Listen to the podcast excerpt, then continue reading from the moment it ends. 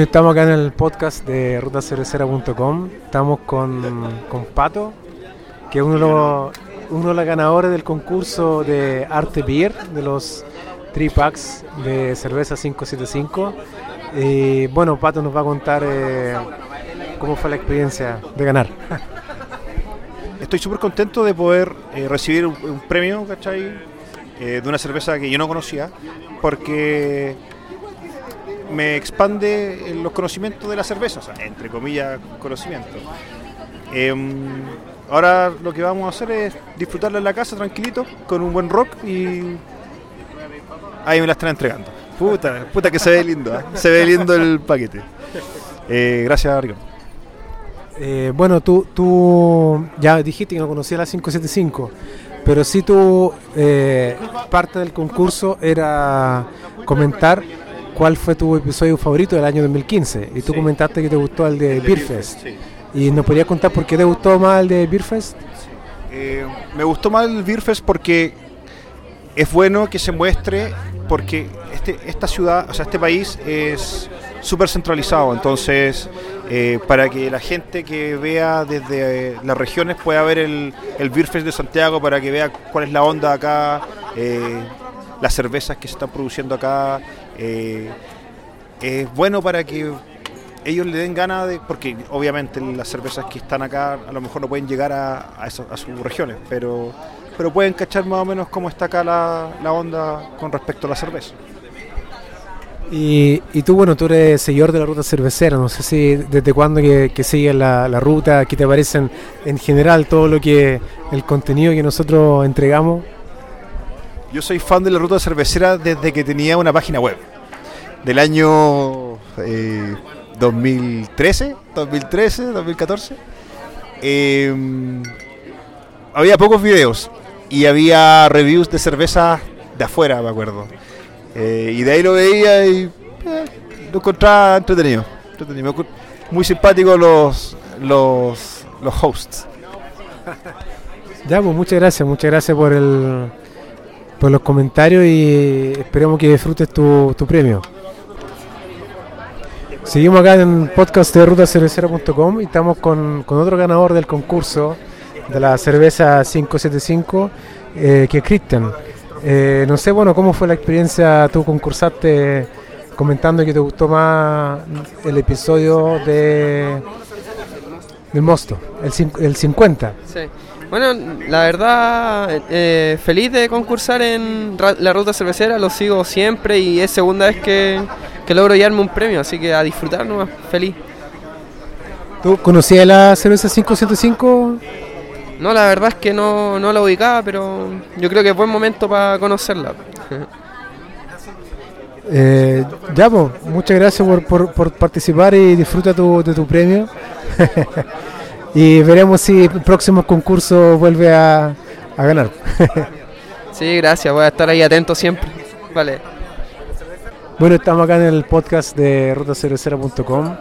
Eh, estamos con, con Rocco, con Robert Koch, eh, de Arte Beer, que es el que auspició, digamos, este concurso con, con estos tripack de cerveza 5.5.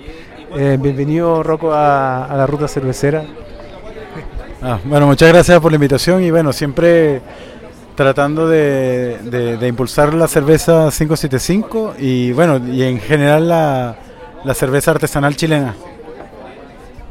Y, y bueno, no sé si nos puede contar un poco la historia eh, de Arte Beer, el, el nombre también, cómo, cómo nace la, la idea de, de distribuir, digamos, la 575. Bueno, en el 2014, eh, eh, bueno, 575, perdón, para empezar, 575 es una cerveza que nace en, en- en Santiago, de ahí su nombre, eh, era el número de, la calle en donde Christopher Wilches comenzó a, elaborar la, la cerveza. Él se muda a Talca en el 2014, así que podemos decir que 575 hoy día es una cerveza talquina. Y también en el 2014, eh, como a finales del 2014, estaba buscando distribuir en Santiago. Y ya yo venía, yo, bueno, yo soy venezolano, criado con cerveza industrializada caribeña. Y cuando me mudé a Chile, me enamoré de la cerveza artesanal de acá, sobre todo por la gran variedad.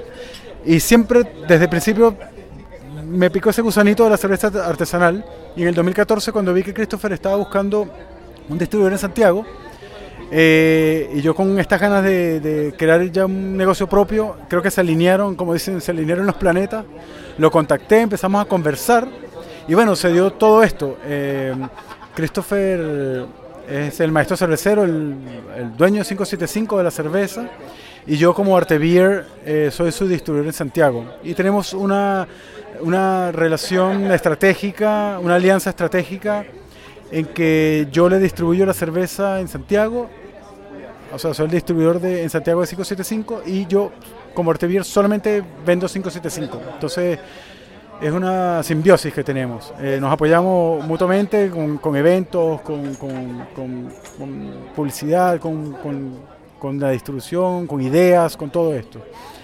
Eh, bueno, y, para contarte un poco de, de, Arte Beer, Arte Beer viene de una fusión de dos palabras, arte de artesanal y beer de beer, que es cerveza en alemán. Porque bueno, mm, la mitad de, mis genes son medio alemanes. Mi papá es alemán, mi mamá es venezolana. Y de ahí salí yo con una, una mezcla un poco, poco eh, rara, ¿no? Sí, bueno, y, el apellido igual es, conocido dentro del mundo cervecero en Estados Unidos. Hay, hay un par de, personas, digamos, está Jim, Jim eh, Koch de, de Sam Adams, que es de Boston, Boston Beer Company, y está también Greg, Greg Koch de Stone, de Stone Brewing. Sí, no sé si tú mismo dijiste que... Sí, bueno, Jim Koch, eh, no, no lo conozco, no es familia mía, lamentablemente, porque sería un buen un excelente mentor, Jim Koch, según entiendo, es el primer multimillonario que vende cerveza artesanal con Samuel Adams. Eh, y a él me enteré de Jim Koch porque para mí también fue una sorpresa, porque mm, yo además escribo en un blog que es en inglés sobre cerveza con un amigo que vive en Estados Unidos que se llama beerspokenhere.com. y, y ahí eh, conocí buscando cosas de un gringo que toma cervezas y recolecta plata tomando cervezas con rifas o, recorriendo bares y los bares se enteran de que él va y recolectan plata para donarlo a diferentes fundaciones. Por ejemplo, para la fundación eh, Dana Faber, no me recuerdo si es Chicago, que es de investigación contra el cáncer. Y de ahí, como él, su cerveza, eh, la que más le gustaba, eh, a Todd, se llama la persona, era Samuel Adams, Jim Koch le donó un cheque, si mal no recuerdo, eran como 40 mil dólares al final de, esta primera recolección de dinero. Y bueno, de ahí me enteré que había otro Koch, pero multimillonario. Así que a lo mejor un día de esto me le acerco y, le toco la puerta y le digo que soy el sobrino perdido, no sé.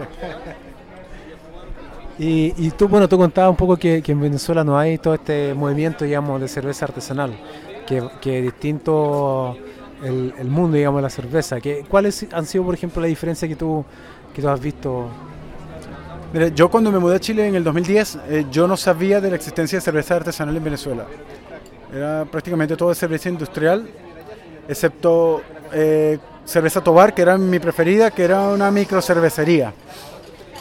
Eh, ahora, en los últimos dos años, he estado haciendo más o menos un seguimiento y ahí ya, están, ya hay cerveza, cerveceros artesanales hay una que se llama Al Norte del Sur, si mal no recuerdo, que ganó premios en la Copa de las Américas, la última que, ocurrió. Eh, y bueno, este movimiento eh, em, tengo entendido que es bastante nuevo. De hecho, hay un documental que se llama Cerveza Carajo, que está en YouTube, donde habla, inclusive ellos comienzan el, el, video, el documental diciendo algo así como, ¿en, ¿en Venezuela se toma mucha cerveza? Sí, pero el venezolano conoce de cerveza.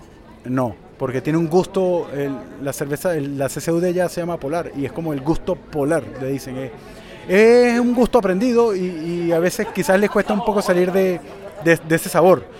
Eh, pero bueno, poco a poco, esto es un tema que también es de tiempo, de bregar, de trabajar, de, enseñar también, de equivocarse, de aprender y, bueno, lleva, lleva, lleva tiempo.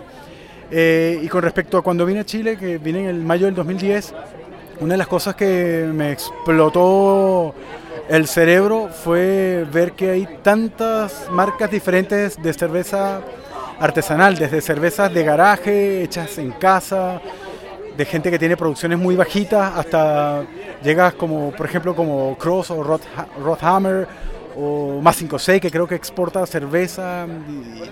Eh, oye, hay de todo tipo de cerveza, desde cerveza eh, con 12 grados de alcohol hasta cerveza súper baja en alcohol, cervezas con inventos que le, no sé, con, cualquier tipo de ingredientes. Entonces, las marcas, las etiquetas de, las botellas, eh, estos brew pubs que están surgiendo ahora, todo ese movimiento a, mí me encantó, me, me, me, encantan. Y esto fue uno de los motivos por los cuales hizo que yo me metiera en esta industria, en este negocio, en este, en este mundo. Sí, está súper interesante, digamos, esta, esa visión de un poco, digamos, de afuera, que, que uno de repente cuando está como más metido y que no se da cuenta, digamos, de eso. Eh, tenemos todavía aquí a, a, a, Pato, que está todavía con nosotros. ¿Quieres decir algo, Pato? Sí, una pregunta. Eh, con respecto al, gusto polar que tú comentas, que es el gusto también de ACCU, etcétera, eh, Venezuela es un país que es más, es más caluroso que acá, que, Chile. Eh, sí, me imagino que la temperatura media es más alta que la de acá. Es más tropical, ¿cierto? Eh, y es más húmedo. ¿Tú crees que el gusto aprendido también va por esa parte? De que la cerveza sea de bajo, bajo eh, con bajo alcohol para poder refrescar en vez de disfrutar? Sí, eh, puede ser. Yo, yo tengo entendido, eh, no tengo pruebas de que, de hecho, en la fórmula uno o una de, las diferentes cervezas de Polar, eh, creo que, creo, no, mal no recuerdo, y tengo un amigo maestro cervecero que trabaja en Polar, que estudió en Alemania y todo el tema. Él puede, si, escucha esto, de repente puede escribirnos y, y, decir, confirmar si es cierto o no, que dentro de la fórmula, aparte de cebada, hay hojuelas de maíz, y esto fue una modificación que hizo un cervecero años atrás para tropicalizar la cerveza para hacerla más suave. Eh, de hecho, una anécdota personal es que cuando me mudé a Chile empecé a, probar cerveza cerca de donde yo vivía, unas dos cuadras. Había una persona que tenía un bar que se llamaba Terroa Bar en Bilbao. Eh, él hacía su propia cerveza, yo me tomaba dos cervezas y quedaba listo, ¿no? Estaba como medio curado. Y, y es porque seguramente yo venía acostumbrado a cerveza con 4,5 grados de alcohol, mucho más liviana. Y lo que tú dices es verdad. Uno, por ejemplo, de la ciudad donde yo soy, yo creo que hay una temperatura promedio de 28 o 30 grados todo el año, con una humedad súper alta, en donde tú tomas cerveza. Mira, en Venezuela las últimas estadísticas que revisé eran 90 litros de cerveza per cápita, cuando en Chile es 40. O sea, se, toma más, se toma más del doble de cerveza que acá creo que era el tercer país que tomaba cerveza en el mundo, detrás de Checoslovaquia, de República Checa, perdón, y de Alemania. Entonces hay un gran consumo de cerveza, pero es una cerveza mucho más suave. Y ojo, mi crítica no, ojo, aclarando, no, no, yo no estoy nada en contra con la cerveza industrializada. Tiene su nicho, tiene su objetivo, nos ayuda también a, a masificar el consumo de cerveza. Eso hay que saber aprovechar eh, eso también y también patrocinan un montón de eventos que quizás los cerveceros artesanales el presupuesto no les da. Entonces, tiene sus, tiene sus beneficios. Pero bueno, hay gente que es como el vino también, hay gente que le gusta tomar vino, se pone más sofisticado probando otras mezclas, otras cepas, mezclando, inclusive logrando mezclas propias con diferentes vinos. Y hay gente que, ensamblaje, y hay gente que le da lo mismo el vino que se toma. Entonces, Mira, es una cuestión de presupuesto, es una cuestión de, gusto, pero sí, lo que tú dices es cierto, eh, posiblemente se modificó un poco la fórmula por el, por el calor. Creo que en Brasil pasa lo mismo, la, cerveza antártica eh, son cervezas suaves también, así que eh, yo una vez estuve en Colombia trabajando y también conocí cervezas súper suaves, entonces... Y también este tema, creo que la cervecería artesanal está como después de la Edad Media, que todos los monjes crearon todo este montón de cosas un poco más masificadas por decirlo de alguna forma, en ciertos países, eh, nosotros estamos como retomando esto de la cerveza artesanal. Entonces es un boom actual que hay que ver eh, a, qué llega también. Eh, bueno, ¿y qué, se viene a futuro, digamos, en, Arte Beer? ¿Cuáles son los planes, digamos, cómo seguir la distribución de 575 en Santiago? ahora el foco es ofrecer la cerveza a bares y botillerías sitios que venden masivamente, es como más venta al mayor. Eh, personalmente he hecho algunas ventas al, al por menor, al de tal, más entre amigos y conocidos por un tema de controlar la distribución, eh, por temas de tiempo. me encantaría en un futuro poder tener una línea continua de despacho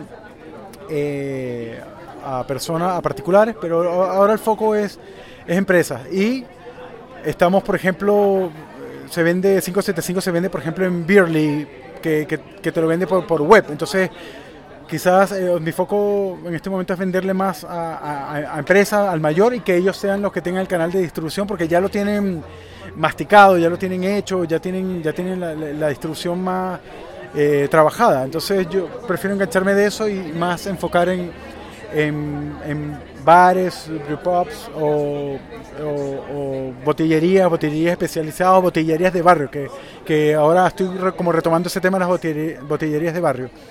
Y lo otro, estamos ya empezando a sacar líneas con eh, los kegs, los barriles. Eh, ya Christopher Ental ha ido a diferentes ferias y ya lleva sus barriles, lo cual no creo que nos va a ampliar un poco más porque hay sitios que solamente, bares que solamente venden cerveza en shop.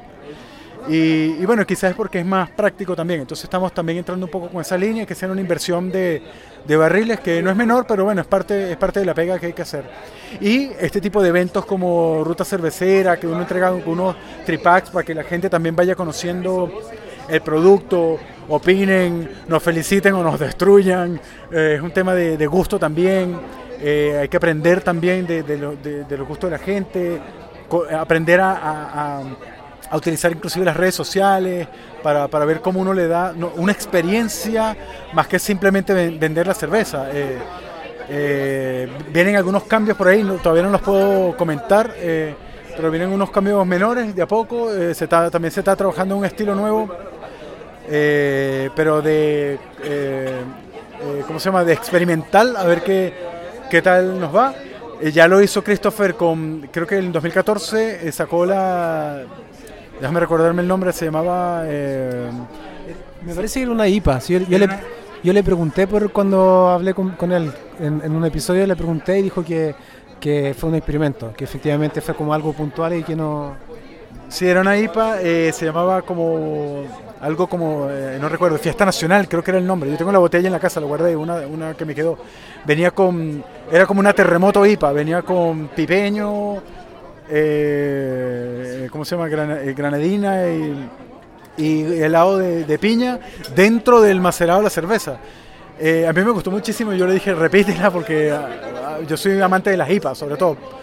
Y bueno, estamos en eso, siempre hay experimentar, así, experimentar un poco, como hacen otras cerveceras también que hacen cervezas colaborativas o sacan las de, las de temporada, qué sé yo uno prueba según como le gusta el público, hay que tiene más aceptación, hay otras que son como las regalonas que quedan, no sé, es un tema también de, experimentar un poco y eso una de las cosas que a mí me gusta con la cerveza artesanal, es como más rebelde, eh, más eh, con menos miedo, se atreven a innovar más, lo ves en los nombres, en las etiquetas, puedes tener desde un diablo en la etiqueta hasta un ángel, entonces tienes como lo que le guste al maestro, a la cervecería, entonces es parte, es parte de, este mundo de la cerveza artesanal. Sin compromiso. Sin, sin compromiso, exactamente. Ya, pues muchas gracias. No sé si hay algún, algún mensaje final, cualquier cosa que quieras decir para finalizar, digamos, esta, esta entrevista. Bueno, obviamente el agradecimiento de rigor por, por esta oportunidad. Eh, muchas gracias por, por, por el concurso que, que, que, que, ya tenemos desde el año pasado tratando de hacer algo. Eh, esto ayuda a promocionar la cerveza, que la gente nos conozca. Eh, bueno, y algo personal de Robert, o de Rocco, Robert Koch, eh, que te comenté en, entre telones, que bueno, me gusta, lo que más me gusta del programa de ustedes es esa espontaneidad que tienen de ruta cervecera. En, en, mi opinión, ojalá no la pierdan nunca porque es súper entretenido, es una conversación como entre amigos. no se vendan. Que, exacto, que no, no, se vendan, no se vendan. no se Nada de colusión, por favor, con, otro, otro sitio, ahora que está de moda. Eh, sí, sigan, sigan, ojalá les vaya súper bien. Yo lo sigo siempre eh, en YouTube y en, Twitter y siempre trato de, ver todos sus episodios porque me, encanta el formato que usan, súper artesanal. también diciendo alguna, de, desde alguna forma, eh, me gusta mucho, es muy, muy honesto. Entonces, bueno, felicidades y ojalá duren, duremos todos por muchos años. Pues muchas gracias y mucha suerte, digamos, con, con 575 y estaremos atentos ahí a, lo que haga Artevir, de todos los eventos y todo eso lo vamos a estar promocionando también. Así que muchas gracias. Vale, bueno, muchas gracias a ustedes.